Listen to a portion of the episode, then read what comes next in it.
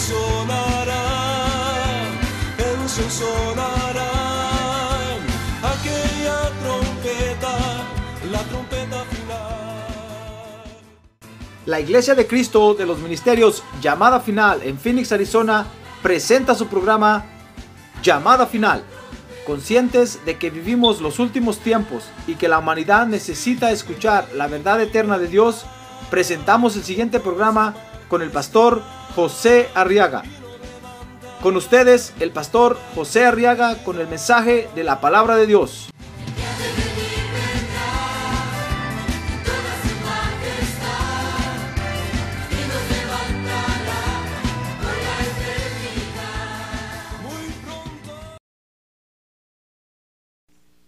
Génesis capítulo 4. Quiero que lea conmigo los versos del 8 al 12. Dice usted gloria a Dios. A ver, dígale que tiene al lado. Ánimo, hermano. Ánimo, ánimo, anímese, anímese porque falta mucho, dígale, falta mucho. El pastor hoy va a predicar largo y tendido. Génesis capítulo 4 dice el verso 8, y Caín dijo a su hermano Abel, vayamos al campo. Y aconteció que cuando estaban en el campo, ¿sabe qué hizo el Caín? Caín se levantó contra su hermano, dice el verso 8, contra su hermano Abel y lo mató. Y entonces el Señor dijo a Caín, ¿dónde está tu hermano Abel? Y él respondió, no sé, ¿soy acaso guardián de mi hermano? Y él dijo, ¿qué has hecho? La voz de la sangre de tu hermano clama a mí desde la tierra. Ahora pues, dice el verso 11, oiga lo que el Señor le dijo a Caín, maldito eres de la tierra. Mire lo que hace el Señor, hermano, que ha abierto su boca para recibir de tu mano la sangre de tu hermano. Cuando cultives el suelo no te dará más su vigor vagabundo y errante serás en la tierra. Fíjese que en este pasaje la Biblia nos enseña el momento cuando dice el verso 8, Caín mató a Abel. Y es muy conocido por todos, hermano. Creyentes y no creyentes. ¿Sabe por qué? Porque fue el primer asesinato que hubo en la humanidad. Aquí apareció el primer asesino llamado Caín. Por eso es conocido por todos. Pero también quiero que vea conmigo que este acontecimiento nos enseña, fíjese, otra forma de vivir que tenemos nosotros los hijos de Dios, hermano. A ver, pregúntale que tiene un lado, ¿sabe cómo vive usted, hermano? ¿Sabe, ¿Sabe cómo vive? Le voy a decir cómo vive. Fíjese que vivimos descuidándonos de todo lo que nos rodea, hermano. Tal como le pasó aquí a Abel. No le voy a hablar de Caín, sino de Abel. Tal como le pasó en este pasaje a Abel. Sin duda, Abel, fíjese hermano, había notado el malestar de su hermano. Se recuerda que Dios les pidió una ofrenda a los dos, ¿verdad? Sin duda había notado que el hermano, porque dice que a Caín le cambió el semblante. Dios cuando lo miró, lo miró con el semblante caído, como decimos nosotros. Dice la Biblia, con el semblante demudado. Había cambiado. Tal vez había fruncido el ceño. Ceñido el fruncio, le iba a decir yo, fruncido el ceño. Tal vez había, hasta se había encorvado. Y cuando Dios lo miró, dijo, Caín, qué cara tan fea. Tal vez Abel se dio cuenta del cambio que tuvo su hermano Caín, hermano, pero, pero no tomó las precauciones que debió, haber tomado.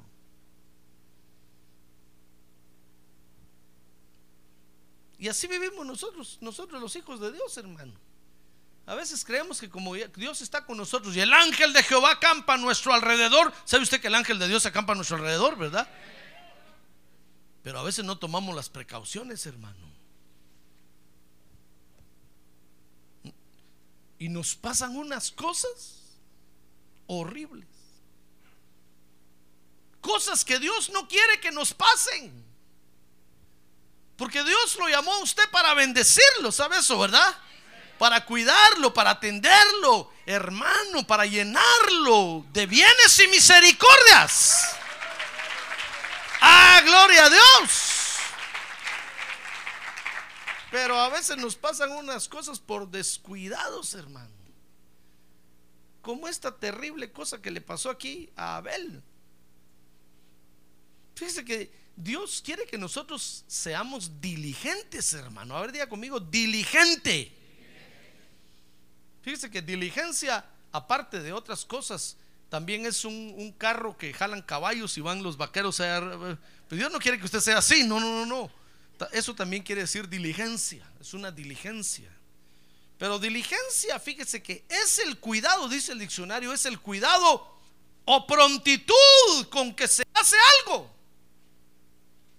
Entonces Dios quiere que nosotros seamos diligentes, hermano. A ver, diga, Dios quiere que yo, a ver, diga su nombre, José Arriaga.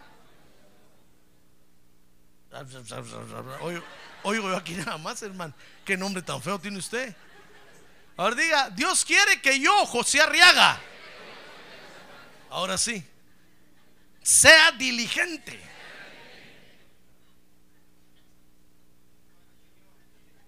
Dios no quiere hijos descuidados, hermano. Dios no quiere hijos que les estén pasando cosas como la que le pasó a Abel. Esos, esos, esos viejos tiempos ya pasaron, hermano. Ya pasaron los tiempos cuando la gente engañaba a los creyentes y los creyentes levantaban las manos y le daban gracias a Dios. No, no, no, no, no, ya no. Dios no quiere que seamos así. Muchos creen que porque como Caín mató a Abel, nosotros tenemos que ser otros Abelitos, hermano. Momento, joven. A diga, yo no me voy a dejar matar por nadie. Sí, hermano. A diga, yo no me voy a dejar robar de nadie. Sí, Dios quiere que seamos diligentes, que, seamos cuidadosos, pues, o que, o que, o que seamos prontos para, para tener cuidado con nuestra vida y con lo que Dios nos ha dado. A veces Dios le ha dado a usted algo y lo pierde por descuidado. ¿A cuántos Dios sana, hermano? Mire, un día un evangelista comenzaron los periodistas a bombardearlo porque se dieron cuenta que todas las sanidades, no, tal vez no todas, pero la mayoría de sanidades que hacían sus campañas, en sus predicaciones, los hermanos volvían otra vez a quedarse enfermos. Todos volvieron a decirle, miren, ese es un mentiroso, charlatán, porque todo, por todos los que ora, ahí se ven comprometidos y dicen, sí, sentí un calorcito aquí que me bajó aquí hasta los pies y, lo declara sano y, al otro día siguen enfermos. Entonces él empezó a investigar y dijo, ¿por qué si, si el Espíritu me dice a mí que los va a sanar y los sana? Entonces se dio cuenta que los creyentes negligentes perdían la sanidad que Dios les había dado, hermano. Paralíticos se levantaban de las sillas y caminaban y el otro día estaban pidiendo su silla otra vez. Entonces todos decían, what happened? Que en inglés quiere decir, ¿qué pasa? ¿Qué pasa? ¿Qué onda con Dios? Me da y me quita. ¿Cómo va a ser eso? Es Dios, Dios lo que da. Dice la Biblia que los dones de Dios son irrevocables. Ah, gloria a Dios. Gloria a Dios. A ver, diga, gloria a Dios. Pero nosotros somos negligentes, hermanos. Somos descuidados. No tomamos las precauciones que debiéramos de tomar. Dios nos llama a que seamos diligentes. Usted está viendo que la migra estaba de pasar ahí enfrente y se atraviesa la calle. Lo van a agarrar, hermano. Después le va a decir, ah, Dios, Dios no me cuida. No, hermano, Dios lo cuida. Lo que pasa es que usted está viendo ahí, está viendo llover, como dice el dicho, y no se cubre. Cuando oiga que la migra anda por ahí, ni salga, no vaya a trabajar. Pues, pastor, ¿y qué hago? Aguántese un poco. ¿Qué otra cosa puede hacer? Ayune. Llegaron los días de ayunar, póngase a ayunar, hermano. Mire, Dios quiere que nosotros seamos diligentes. Dice Deuteronomio 4:9 que la, diligencia tiene que ver con lo que hemos visto. Le voy a leer Deuteronomios 4.9. Búsquelo en su Biblia también. Dice, por tanto, cuídate y guarda tu alma con diligencia. Para que no te olvides de las cosas que tus ojos han visto. En base a lo que hemos vivido en el Evangelio, tenemos que ser diligentes ya, hermano. Usted ha visto que en el Evangelio pasan unas cosas terribles. Cuide su alma. Cuide su alma, tenga cuidado. No todo lo que brilla es oro. Tenga cuidado. Cuídese del que está a un lado. A ver, mire el que está a un lado, dígale, me voy a cuidar de usted, hermano. Me voy a cuidar de usted. Porque caras vemos y corazones no sabemos. Y otra vez estaba un pastor predicando en su iglesia y se levantó un miembro de la iglesia, se vino caminando, sacó la pistola y le metió un balazo en el corazón. Y el pastor se quedó con el micrófono así, mire. Así lo enterraron.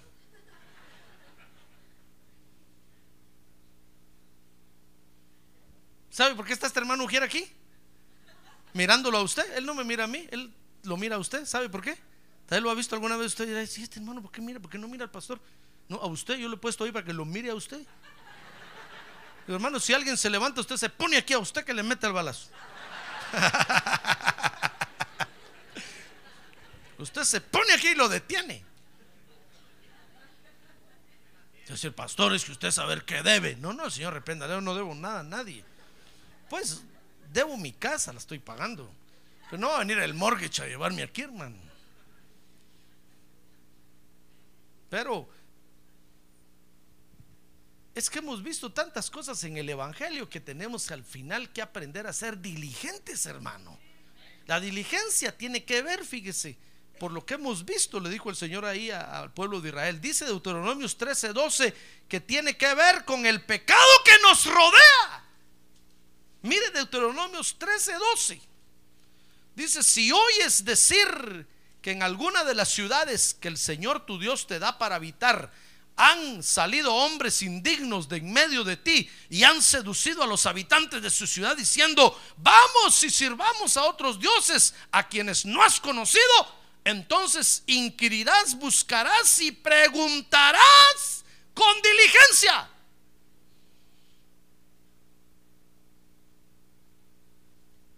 Si usted pues de repente oye por ahí de una nueva religión que se levanta, hermano, tenga cuidado, venga a preguntar, para eso tiene un pastor venga y pregúntele, dígale, hermano, fíjese que hay una nueva religión ahí que dice, pare de sufrir. Entonces yo le voy a decir, esos son espiritistas, son idólatras, tengan cuidado. Se llama universal porque son católicos. Católico quiere decir universal, son que disfrazados de otra forma para confundir a las iglesias evangélicas. Entonces yo le voy a decir, tenga cuidado, son idólatras. ¿Sabe por qué? Porque usan la santería y cuánta cosa se les pone enfrente para que usted pare de sufrir. Es un ejemplo. No sé nada de nadie. Pero tiene que ver con el pecado que nos rodea, hermano, porque tenemos que cuidarnos del pecado que nos rodea. Dice el Salmo 78, 34 que la diligencia tiene que ver con la búsqueda de Dios. Salmo 78, 34 dice, cuando los hería de muerte, entonces le buscaban y se volvían y buscaban con diligencia a Dios. No hay que esperar que venga la enfermedad, que venga la persecución para buscar a Dios, hermano. Nosotros sabemos que tenemos que buscar a Dios. Entonces venga usted a la iglesia, venga a la church y busque a Dios, hermano.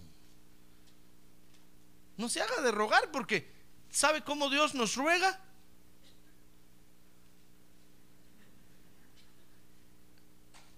Si usted recibe un barazo por allá, entonces, ¿sabe? Eso está diciendo ahí. Entonces se va a volver diligente buscador de Dios. Hermano, no hay necesidad de esperar eso. Venga, venga, hermano. Y no se canse, porque esto es lo que le conviene a usted y me conviene a mí. Ah, gloria a Dios, buscar a Dios. Dice el Salmo 119, 4 que la diligencia tiene que ver con poner por obra la palabra de Dios. Dice, tú has ordenado tus preceptos para que los guardemos con diligencia. Por eso la palabra de Dios no está en discusión, hermanos. Se acepta o se rechaza. Pero no se discute. Y si nosotros la aceptamos, tenemos que guardarla con diligencia. Dios quiere que seamos diligentes. Porque la diligencia, dice la Biblia, que es un muy valioso para los hombres, hermano. Cuando uno se hace diligente en el trabajo, en la escuela, en todos lados, uno se vuelve una persona valiosa para todos. Dice, dice Proverbios 4:23 que, que por ella podemos guardar nuestro corazón. Dice la Biblia que por ella podemos encontrar a Dios. ¿Se acuerda de Cornelio en el libro de los Hechos? Dice la Biblia que era diligente para darle limosna, para ayudar al pueblo de Israel y era un romano. Entonces Dios un día lo miró tan diligente ayudando al pueblo que le mandó a un predicador privado a su casa, al apóstol Pedro. Y el apóstol Pedro dice que empezó, dice que empezaba a predicar cuando cayó el Espíritu Santo y bautizó a todos los que estaban ahí, Cornelio, su familia y a todos sus invitados. ¿Encontraron a Dios o no? Lo encontraron. Por ser diligentes. Dice la Biblia que por ella por la diligencia, mejor se lo voy a leer, Proverbios 12, 27. Mire, es que este verso sí está bonito, hermano. Proverbios 12, 27 dice, el, el indolente no asa su presa. Dicho otra versión, el aragán jamás tomará su presa. Ahora que tiene un lado no sea aragán, hermano. El culto comienza a las 10 de la mañana, dígale. venga a la escuela dominical, va a aprender. Pero usted viene a las 11, a las 12 y ya se quiere ir. Dice aquí, el aragán no tomará su presa, pero la posesión más preciosa del hombre es la diligencia. La diligencia puede ser un arma que Dios utiliza para hacerlo a usted prosperar, hermano.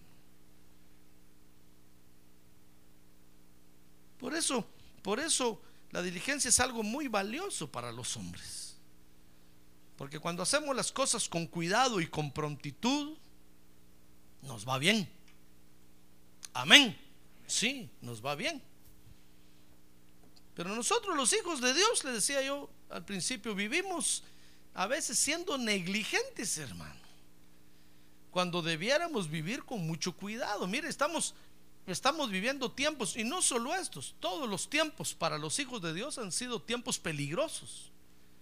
Si no, mire Abel, desde que comenzaron los hijos de Dios a venir a la tierra, a nacer en la tierra, comenzaron a ser perseguidos por los hijos de las tinieblas, por los hijos de los hombres. Desde el principio, la vida para los hijos de Dios ha sido difícil. Porque los hijos de las tinieblas y los hijos de los hombres se dan a la tarea de perseguirlos y de obstaculizarlos, de oponérseles para que no se desarrollen como hijos de Dios. Y en este tiempo no es no es lo menos. Especialmente ahora que estamos en estos últimos tiempos, mi estimado hermano. Se nos va a poner todo color de hormiga. No sé por qué dicen eso, hermano, pero me imagino que es feo.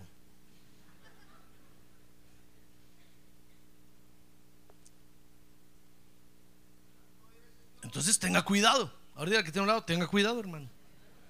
Tenga cuidado, por favor. Tenga cuidado. Si usted va a algún lugar y usted cree que dice, soy hijo de Dios, todos van a decir, aleluya, gloria a Dios, amén, hermano. Pase adelante. Tenga cuidado. Porque los tiempos son difíciles, hermano. Tenemos que aprender a vivir con diligencia, porque la forma de vida descuidada nos va a traer mucho sufrimiento. Ya bastante sufrimos en la tierra hermano, al ser perseguidos y, y al, al tener que guardarnos consagrados para Dios, y a muchos sufrimos. Tenemos que estar aguantando al mundo que nos bombardea por todos lados con sus atracciones. Tenemos que estar aguantando a la gente, hermano, con sus ocurrencias y sus maldiciones. Tenemos que estar aguantando. Quisiéramos salir ya de la tierra. Pero el, pero el Señor le dijo, Padre Santo, no te ruego que los saques de la tierra, sino que ahí en la tierra que los guardes del mal. Ah, gloria a Dios. Gloria a Dios.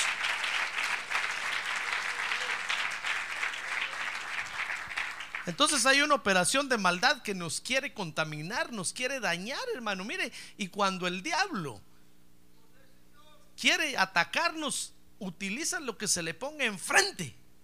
El diablo utiliza aquel, aquel, aquel principio que dice que el fin justifica los medios. Entonces, con tal de pararlo y dañarlo a usted, va a utilizar hasta el perro de su casa para que lo muerda un día de estos. Y se va a asegurar que el perro tenga rabia para que a usted le dé rabia. Entonces va a utilizar al ratón, al gato. Va a utilizar, mire, los brujos se desdoblan, los espiritistas se desdoblan y se meten en los animales, en los gatos, en los perros. Un día de estos, usted mire a su gato así con los ojos rojos, repréndalo en el nombre de Jesús, hermano.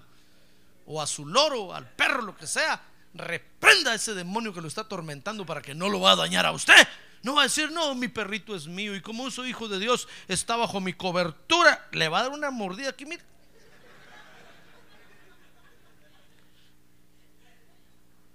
Y le va a sacar otra costilla. A nosotros los hombres ya nos sacaron una. ¿Para qué quiere otra costilla, hermano? Con una es suficiente, ¿verdad, hermano? ¿Ya vieron, hermanas? Con una que Dios nos sacó es suficiente.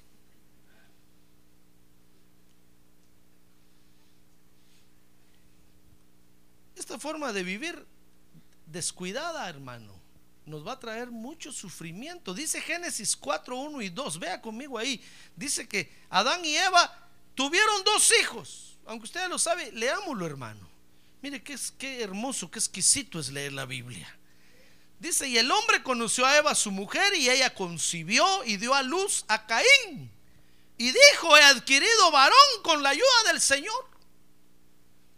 Y después dio a luz a su hermano Abel, y Abel fue pastor de ovejas, y Caín fue labrador de la tierra.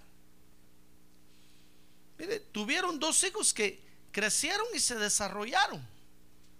Es lo normal se desarrollaron. Uno fue labrador de la tierra y el otro fue cazador. Tenían, traían sus, sus, sus ya sus vocaciones ya definidas dentro de ellos. Y tan diferentes uno del otro. Ahora dice Génesis capítulo 4, verso 3 que cuando crecieron, entonces tuvieron que enfrentarse con la decisión de buscar a Dios. Dice ahí Génesis capítulo 4, verso 3. Y aconteció que al transcurrir el tiempo, Caín trajo al Señor una ofrenda del fruto de la tierra. Y también Abel, por su parte, trajo de los primogénitos de sus ovejas y de la grosura de los mismos. Y el Señor miró con agrado a Abel y a su ofrenda, pero a Caín y su ofrenda no miró con agrado. Y Caín se enojó mucho y su semblante se demudó. Abel fue diligente en esto, hermano. Pero Caín fue negligente, fue descuidado. Dios sin duda estaba pidiendo un cordero y Caín dijo, no, yo voy a llevar esto. Si quiere Dios, bueno, al fin y al cabo un favor le hago a Dios. Que el pastor coma vegetales, dijo todo el día. Pero Abel no, Abel dijo un cordero, pidió Dios, un cordero lo voy a llevar y agarró el mejor corderito, como sabemos por el contexto de la ley, sin mancha ni defecto, y se lo llevó a Dios. Y entonces Dios se agradó de, Abel, hermano, se agradó de la ofrenda, se agradó de la forma como Abel lo hacía. Mire, lo mismo nos sucede hoy con los privilegios. Usted puede desarrollar un buen privilegio para Dios y Dios lo va a mirar con agrado, hermano, y lo va a bendecir. Y van a haber otros que siendo negligentes no van a poder desarrollarlo así. Y Dios los va a mirar con desagrado. Estos dos se enfrentaron a la decisión de buscar a Dios y uno tomó la decisión de hacerlo correctamente, con honestidad, con sinceridad, con decencia. Y el otro, hermano, tomó la decisión de hacerlo como pudiera. Pero haber agradado a Dios, fíjese, haber agradado a Dios fue lo que emproblemó a Abel. ¿Quién se iba a imaginar que, que buscando a Dios iba a meter en problemas a, alguien, hermano? Lo menos que podemos pensar es que el que está buscando a Dios tenga problemas, porque está buscando a Dios. Se supone que todos lo van a respetar, lo van a considerar porque está buscando a Dios. Pero ¿qué le parece que haber buscado a Dios le emproblemó la vida a Abel? Y entonces dice Génesis 4:8 que le vino el sufrimiento a Abel. Dice Génesis 4:8 y Caín dijo a su hermano Abel, mire, Abel, Abel, Abel fue diligente en presentar la ofrenda, pero creyó que al ser diligente en servirle a Dios, en ofrendar a Dios, ya no iba a tener problemas en la vida. Y era cuando más se tenía que haber cuidado, hermano. Se descuidó. Hizo bien con diligencia una parte y luego después comenzó a actuar negligentemente, sin diligencia. Ya se descuidó de su vida. E, e, esto es como cuando uno se casa.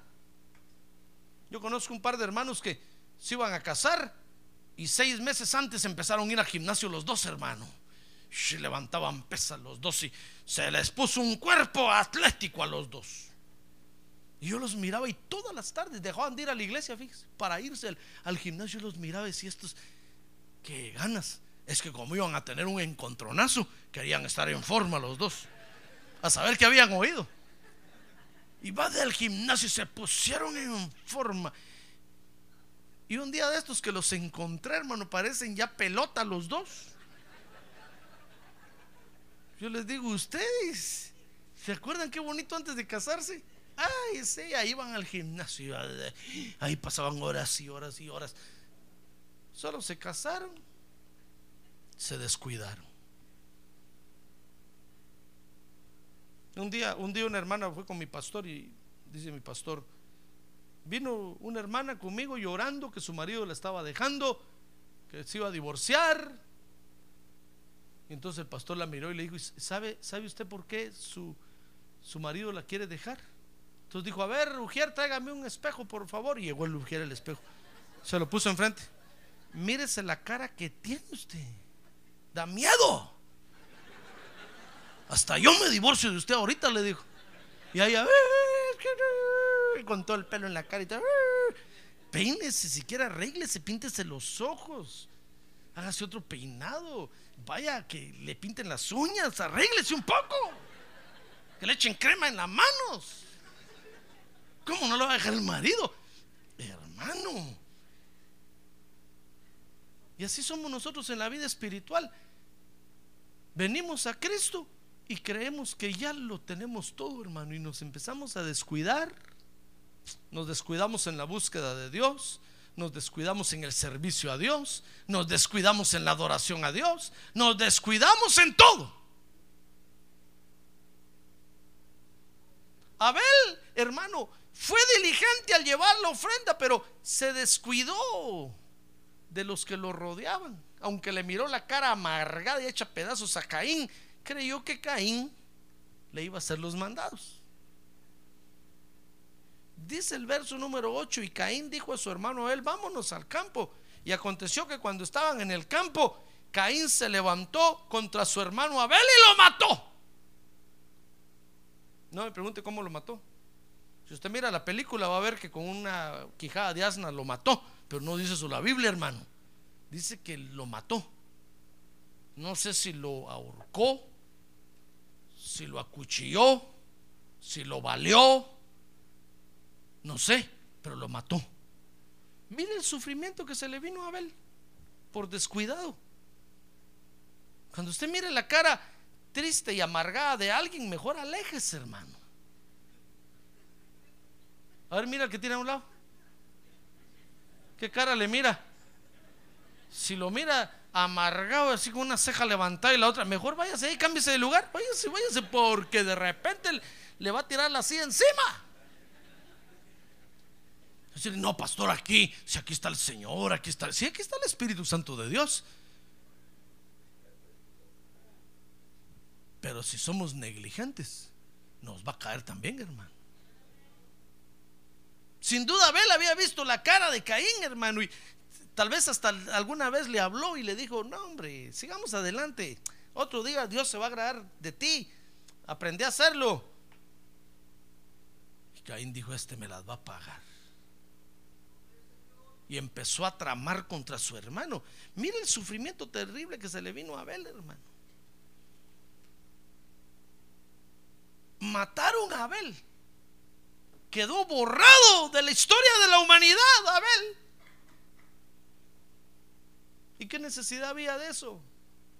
Si tan solo hubiera aprendido a tener cuidado de los que le rodeaban, solo por el hecho de ser usted hijo de Dios, tiene que cuidarse de los que lo rodean, hermano. Yo le he enseñado a usted que cuando vaya a comer, ore por los alimentos, pero ore con ojo cerrado y el otro levantado, hermano, así. No va a ser que si cierra los dos y levanta, Padre Santo bendice, no va a ser que le echen patas de, araña ahí a la comida y usted, Padre Santo bendice estos alimentos. No, ahora al Padre Santo, santifica los alimentos en el nombre de Jesús, límpialos. Amén.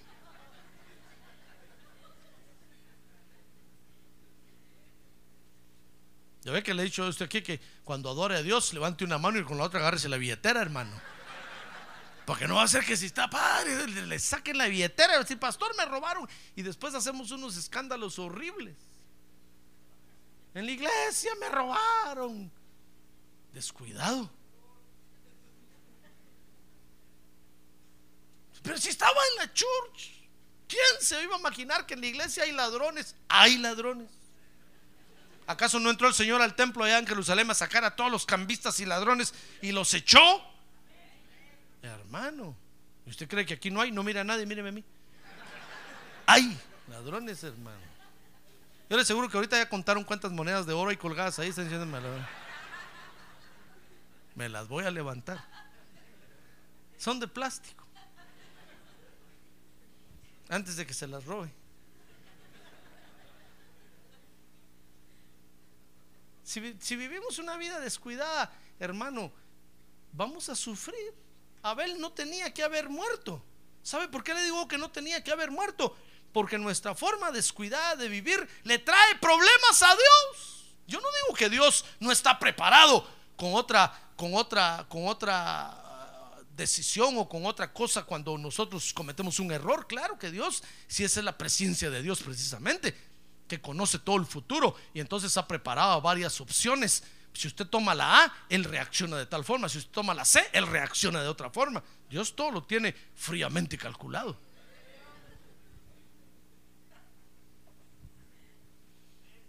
Pero le trae problemas a Dios extras, hermano. Dios, fíjese, ha dispuesto llamarlo a usted, traerlo a la iglesia, bendecirlo, que usted viva bajo su cobertura, que usted aprenda a adorar a Dios, se desarrolle como creyente. ¡Ah, gloria a Dios!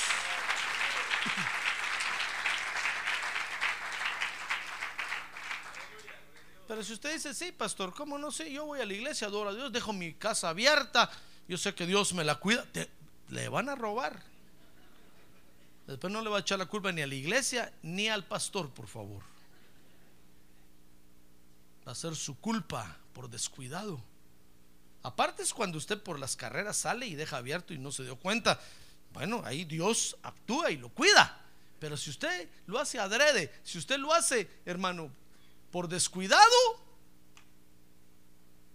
se le van a meter los ladrones. Y después va a estar usted llorando y diciendo, pastor, perdí, perdí. ¿Y por qué perdió, hermano? Por descuidado. Pastor, me robaron. ¿Y por qué le robaron? Por descuidado.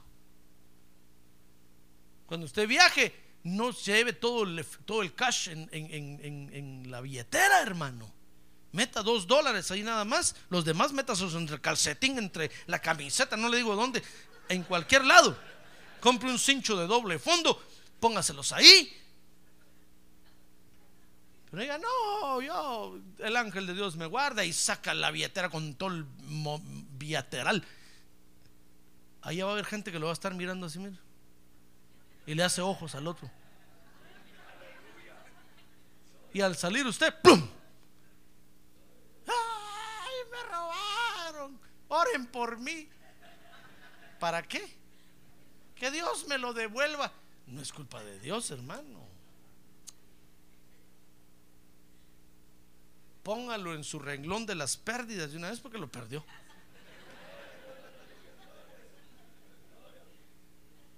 Y después usted viene, Dios, que me devuelvan mis cosas, que me las devuelvan, Dios, que me las devuelvan. Emproblemamos a Dios, hermano. Dios tiene que ir a buscar a los ladrones. Dios no tiene que andar buscando ladrones, ni no es policía, hermano.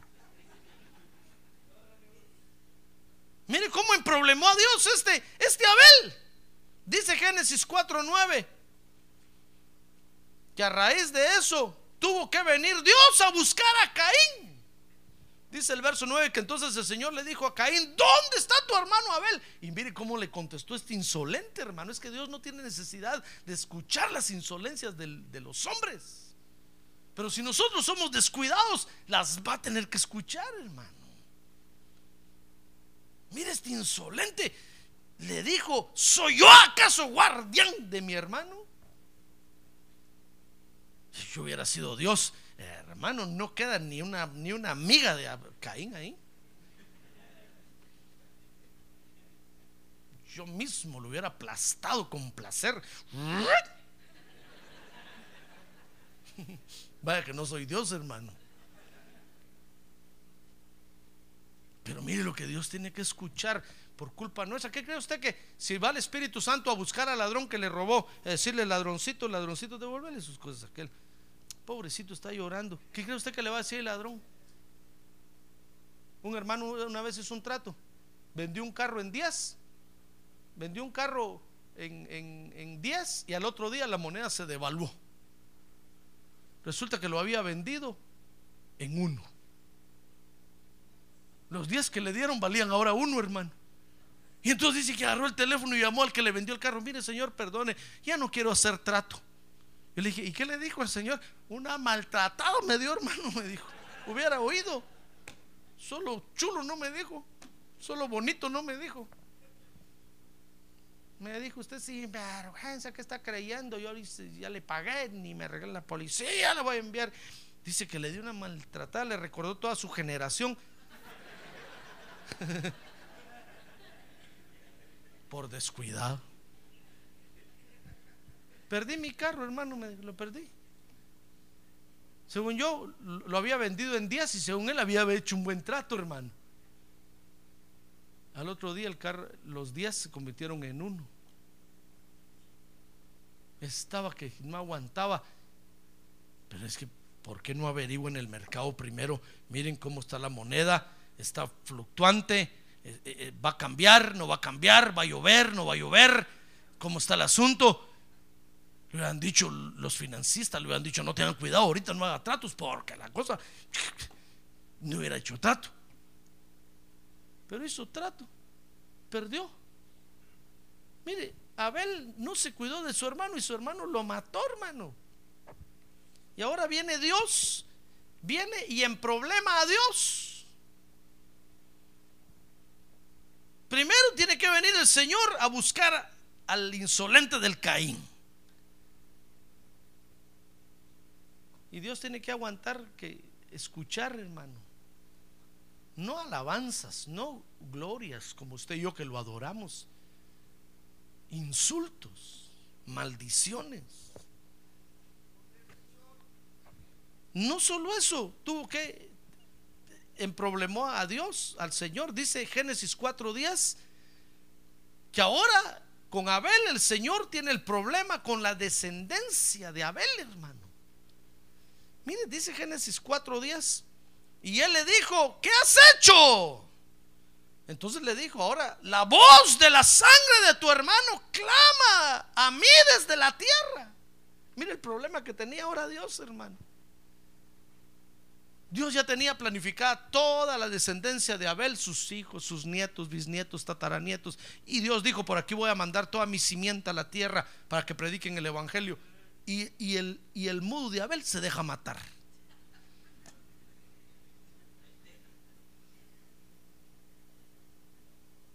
Mire, Dios sabe, Dios tiene un gran plan con usted, hermano. ¿Sabe eso?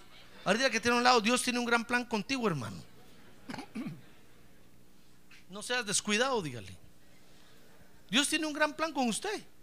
Fíjese que Dios ha pensado decir, ah, con este le voy a, lo voy a bendecir, le voy a dar una buena voz, le voy a dar habilidad para que toque un instrumento, le voy a... Y todo el plan que Dios dice. Y después cuando tenga hijos, que el hijo también, y los nietos, ya Dios tiene su plan trazado. Y viene usted por descuidado y deja de venir a la iglesia. Porque se fue a ver el partido de fútbol. ¿Sabe usted que eso me pasó a mí? Yo le digo porque me pasó a mí. Un día yo, yo descubrí, fíjese el descubrimiento que se hace uno en la iglesia, hermano. Descubrí cuando era miembro de la iglesia que podía faltar el martes al culto. Y cuando falté el primer martes, qué rico sentí, hermano. dije qué rico. Y el miércoles me quedé viendo a ver si cayó un rayo, no pasó nada.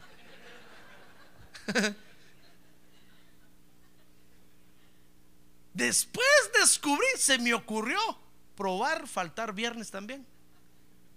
Entonces ya no solo faltaba martes, sino faltaba martes y viernes. el domingo llegaba a la iglesia como turista, hermano, a saludar a todos.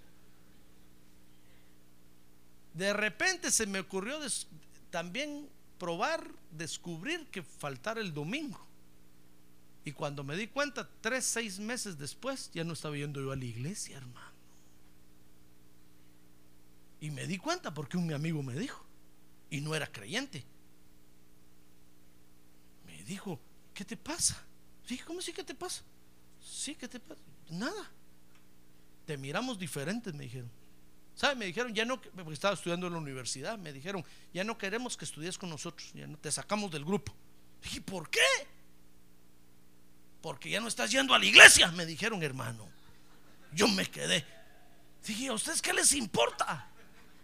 Si no, con ustedes ando para arriba y para abajo, pues. Hasta mal hablado me había vuelto de otra vez, hermano. Y me dijeron, no queremos porque tan bonito que era, me dijeron cuando nos sentábamos a estudiar y leías tú la Biblia primero, orabas por nosotros. Ahora ya ni oras ni estás hecho un pecador impío, me dijeron. Dije, ¿estos de dónde saben hablar así? Yo les había enseñado. Como a los seis meses regresé yo a la iglesia, hermano, y ahí estaban todos los hermanos, hermano, qué bueno que viniste, hombre, ¿dónde has estado? Si estoy muy ocupado, estudiando mucho, estudiando mucho. ¿Y cuándo te vas a graduar? Y todavía me faltaban como tres años para graduarme, hermano. ¿Cómo te ausentaste? Pensamos que ya el mes entrante te ibas a graduar. No, todavía me faltan tres años. Dijeron, mm, este anda mal. Por eso le digo, Dios ha hecho un plan con usted, mire, hermoso.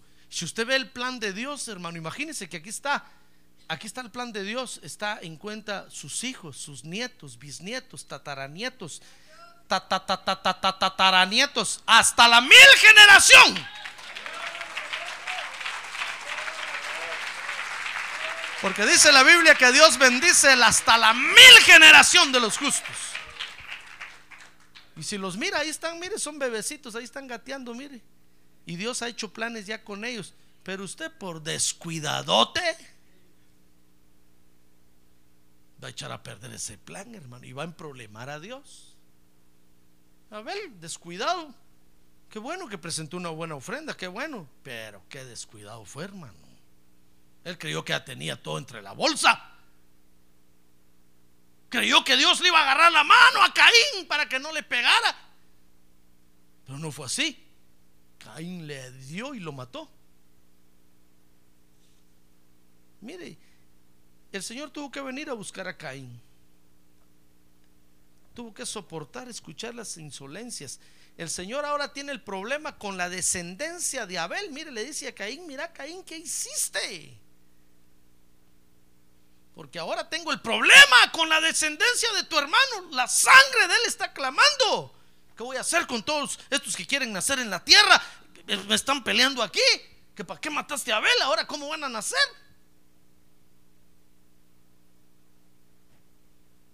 Pero Dios tenía preparado otro plan. Usted sabe que Adán y Eva tuvieron otro hijo, ¿verdad? Le pusieron Set y entonces a través de él vino toda la descendencia de Abel a la tierra. Pero imagínense toda esa, todo ese gentío peleando con Dios en el cielo. Por culpa de ese no vamos a ir a nacer. Dios dijo, y Abel llegó al cielo contento. Yo le digo, ¿para qué? ¿Por qué no tuviste cuidado? No tenías que estar todavía en el cielo. Mira todos los que tenían que ir a nacer con, por ti. Y dijo Abel, echó a perder el asunto, ¿verdad? El día que miremos a Abel, le vamos a decir, Abel, te paseaste en todo, mano. Metiste en problemas a Dios. Y mismo nos va a decir Abel a nosotros, tú también te paseaste en todo un día. Por eso tenemos que aprender a ser diligentes, hermano. A ver, diga, yo voy a aprender a ser diligente. Con Dios. Mire el problema, y Abel el problema que tenía Dios con la descendencia. La descendencia de Abel estaba clamando y peleando ahora, diciendo, ¿cómo vamos a nacer ahora en la tierra si Abel murió? Dios le dijo, cálmense, cálmense, tengo un plan extra. Pero en problemamos a Dios. Y dice Génesis 4:11 que Dios se tuvo que ver en la necesidad de castigar a Caín y entonces encuentra usted a Dios, verso 11, a Caín, ahora maldito eres de la tierra. Hermano, Dios no tiene necesidad de maldecir al hombre. Pero Dios lo hace porque nosotros somos descuidados, hermano. Somos descuidados. Imagínese que a usted lo echa el patrón de la empresa y usted viene con Dios y decirle, Dios, me sacaron del trabajo, qué injusticia. Dios, hazme justicia. Dios mira y ahí dice, ¿qué te pasó? Es que siempre llego tarde. Es que me, me como toda la comida que hay siempre ahí.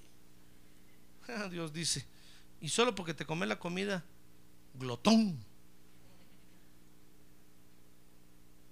Y por culpa suya, Dios va y le cae al jefe, hermano. Dios maldice la empresa. Dios tiene que ver dónde otro lado lo pone a usted a trabajar. Dios ya está contento porque dice, vaya, al fin lo aceptaron ahí. gracias a Dios, dice Dios, gracias Padre Santo. Al fin lo aceptaron ahí, como me costó meterlo. No sabía inglés, no sabía nada y al fin lo aceptaron. Vaya, ahí que se quede ahí, tranquilo. Y usted no va a trabajar, es Aragán, no hace lo que le ponen, lo que le ponen a hacer, no lo hace y lo echan. Y está, Dios, no tengo trabajo. Dice, pero si te acabo de meter, pero me salí. Y a ver cómo problemamos a Dios. ¿Usted cree que a Dios no le cuesta buscarle trabajo a usted? Claro que le cuesta, hermano. Si le cuesta a Dios traerlo a usted a la iglesia, con eso le digo todo. no, hermano, Él es Dios, solo hace el dedo así y rápido. Bueno, ¿acaso hace el dedo así y usted viene? ¿Va que no viene? No viene. Mire, el viernes hicimos una bendición de hijos aquí y muchos de ustedes no vinieron. Y Dios hizo el dedo así y usted no vino. Entonces, aunque Dios haga el dedo así, a veces las cosas no se hacen, hermano. Porque a Dios le cuestan hacer las cosas a veces. Entonces tenemos que apreciar lo que Dios nos da y tenemos que aprender a ser diligentes, hermano, a ser cuidadosos. Cuídese con las cosas que lo rodean, aunque sea su hermano. Dígale usted, hermano, muy mi hermano sos, pero miro mis espaldas. No va a ser que me metas un puñal de repente en la espalda, hermano. Entonces, no, si yo soy tu familiar, yo te quiero mucho, ¿cómo va a ser eso que te haga un daño? Ya está pensando, solo que se vaya y le voy a robar la casa. Dice, no, si es mi familiar, ¿cómo me va a robar? Y al otro día encuentra la casa vacía.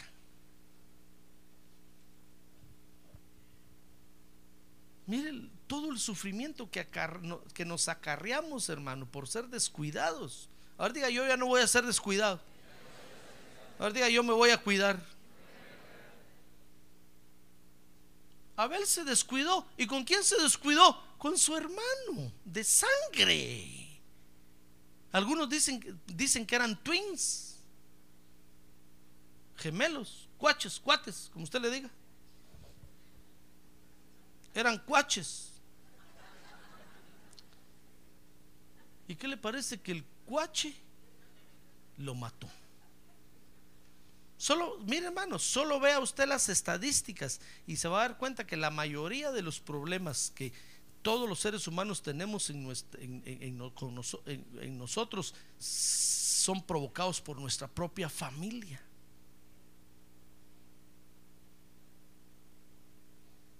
Cuando hay abusos de, hijos, los mismos familiares abusan a nuestros hijos, hermano. Dijeron, no, pero es que si es su tío, ¿cómo? Si es su tío, los va a cuidar. Tenga cuidado, no sea descuidado. Mejor dígale al tío, tío, sí, qué bueno tío, pero aquí te estoy volando ojo, tío. Cuidado.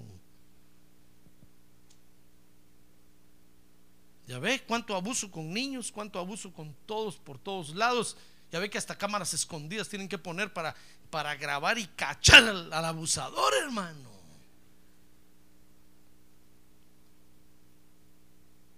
La misma familia. Abel dijo, no, si es mi bro. ¿Cómo me va, cómo me va a dañar? Y lo mató. Le hizo el daño peor que nos pueden hacer, hermano, matarnos.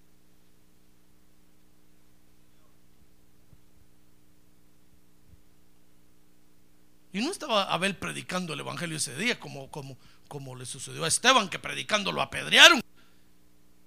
Se fue de picnic con Caín. Y ahí estaba pescando ese día. Le digo, Caín, alcanzame la carne. Le dio. Llegó al cielo Abel y Dios le dijo, por predicar te mataron. No, por pescar.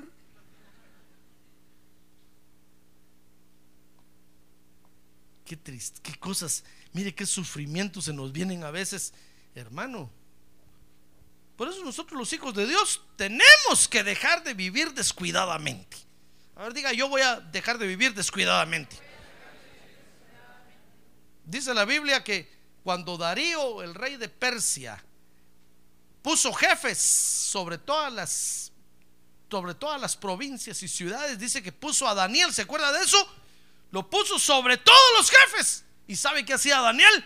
Hermano, dice que mantenía todo su trabajo al día porque Daniel decía, no, es, de estos me voy a cuidar, porque saber qué miradas le hacían a Daniel, hermano, y Daniel decía, no, ah".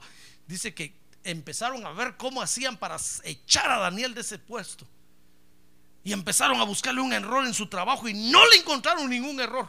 Todos los libros los tenía al día, todo con diligencia, dice la Biblia, manejaba todo. Si Dios le ha dado a usted un trabajo, si Dios le ha dado algo, cuídelo, hermano. ¿No cree usted que Dios es obligación de Dios también cuidarle lo que le da? No, hermano. Daniel diligentemente trabajó, dice la Biblia en Hechos capítulo 9, verso 22, que cuando Pablo se convirtió al Evangelio, ¿se acuerda de eso? Hermano, dice la Biblia que un día sus discípulos tuvieron que bajarlo por el muro en una canasta porque lo querían matar. Y Pablo dijo, más valen que diga aquí corrió que aquí murió. Lo metieron en una cesta y lo bajaron por lazos y resultó predicando el Evangelio en otro lado. Porque tenemos que ser cuidadosos, hermano. No se crea usted muy valentón. Ahorita que tiene un lado, no se crea muy valentón, hermano. Viviendo diligentemente vamos a agradar a Dios. Por eso dice el proverbio que el sabio ve venir el mal y se aparta. Pero el simple dice se queda y plum, sufre las consecuencias. Finalmente, El Señor Jesús, hermano, nos mandó a tener cuidado. Dice, dice Mateo 10, 16. Con eso voy a terminar. Dice Mateo 10, 16. Mirad, yo os envío como ovejas en medio de lobos.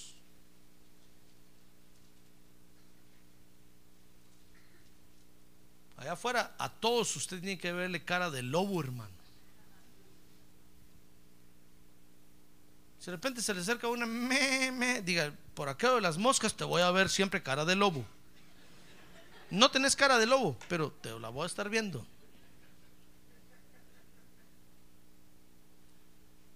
Mire, el Señor, el Señor nos dijo, por favor tengan cuidado, porque ustedes van a ser como ovejas en medio de lobos, es decir, una sola oveja, rodeada de muchos lobos.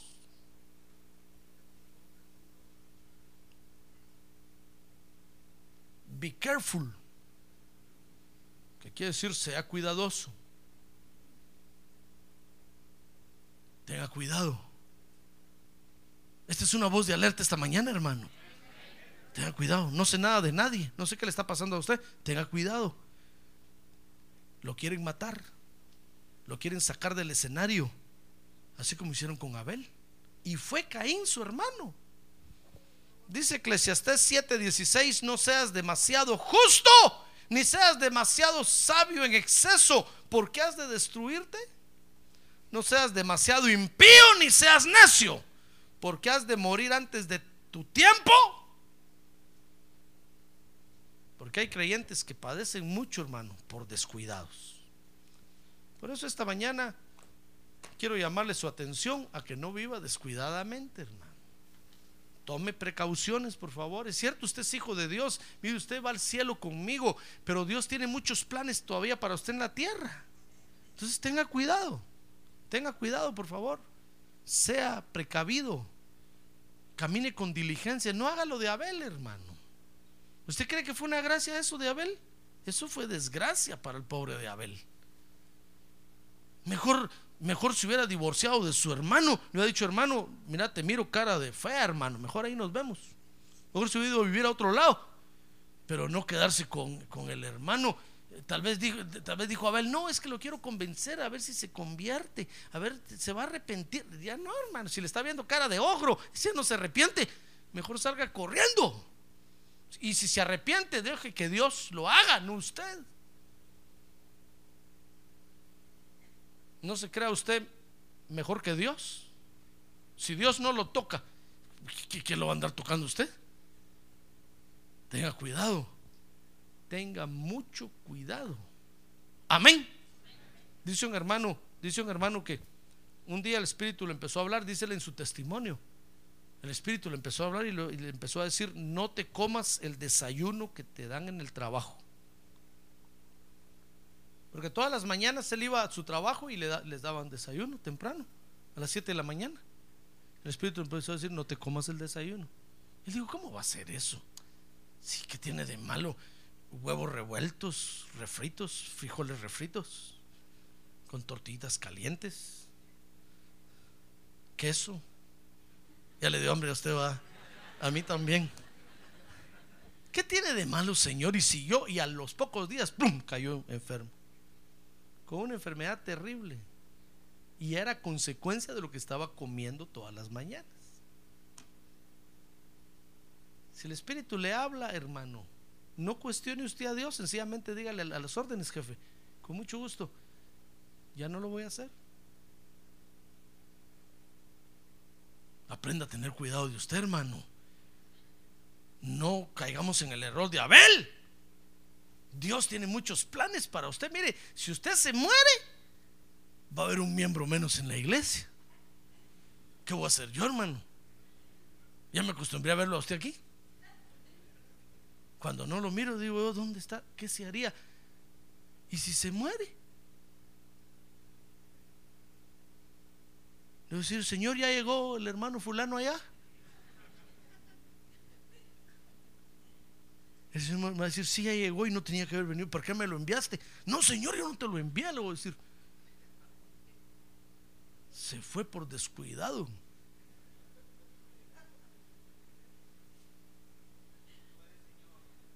Tenga cuidado, hermano. Tenemos que aprender a vivir diligentemente. Amén. Cierre sus ojos, cierre sus ojos, cierre sus ojos. Y déjeme que ore por usted, hermano, porque esta es una voz de alerta esta mañana. Sea cuidadoso, por favor, sea cuidadoso. No se, no se confíe extremadamente de todo. Sea cuidadoso. Abel no le importó ser cuidadoso y Caín lo mató. Mire, Abel pudo haber quedado escrito mucho en la Biblia, pero por descuidado, hasta ahí llegó. No, hermano, Dios tiene muchos planes con usted. Dios tiene muchos planes con usted, con sus hijos, con sus nietos, bisnietos, tataranietos. Pero no sea descuidado, por favor. Hay mucho que hacer para Dios. Dios lo quiere usar a usted. Por eso lo llamó a la iglesia. Dios quiere que usted se desarrolle como hijo de Dios. Abel ya no pudo desarrollarse. Truncó su desarrollo por descuidado. Si tan solo se hubiera cuidado las espaldas, Caín no lo hubiera matado. Tal vez ahorita leyéramos en la Biblia y un día atacó Caín y Abel, pero Abel se defendió y lo echó de su territorio. Y Abel venció.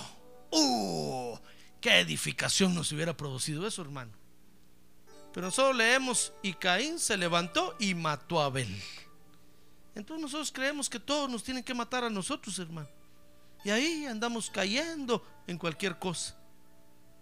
No, tenga cuidado. Tenga cuidado, hermano. Si alguien lo anda buscando, escóndase. Si alguien lo quiere dañar, huya. Es parte de la diligencia que Dios nos pide. Tenemos que aprender a vivir con cuidado. Quisiera usted decirle gracias Señor, gracias por esta voz de alerta que me das. A ver, póngase de pie y levante su mano en alto y digámosle gracias Señor. Gracias por esta voz de alerta que nos das. Queremos ser cuidadosos contigo. Dígale, queremos ser cuidadosos, Señor. Porque ahora nuestra vida vale mucho. Diga, ahora, dígale, Señor, ahora mi vida vale mucho. Vale la sangre de Cristo. Es muy valiosa. A ver, diga yo, soy muy valioso aquí en la tierra para Dios. Ahora Dios usa nuestra vida para que le adoremos, hermano, para que le sirvamos aquí en la tierra. Valemos mucho. A ver, diga, mi vida es muy valiosa para Dios. Por eso, Señor, dígale, Señor, yo quiero vivir cuidadosamente. Padre, hoy estamos ante tu presencia para pedirte que nos des sabiduría para vivir en la tierra, por favor. Que nos des la sagacidad que necesitamos para no meternos en problemas, para huir del mal para reprender al enemigo, para reconocer al que nos quiere dañar y apartarlo de, nosotros, Padre Santo. Ten misericordia de nosotros, por favor. Abre nuestros ojos, dígale, abre mis ojos, Señor.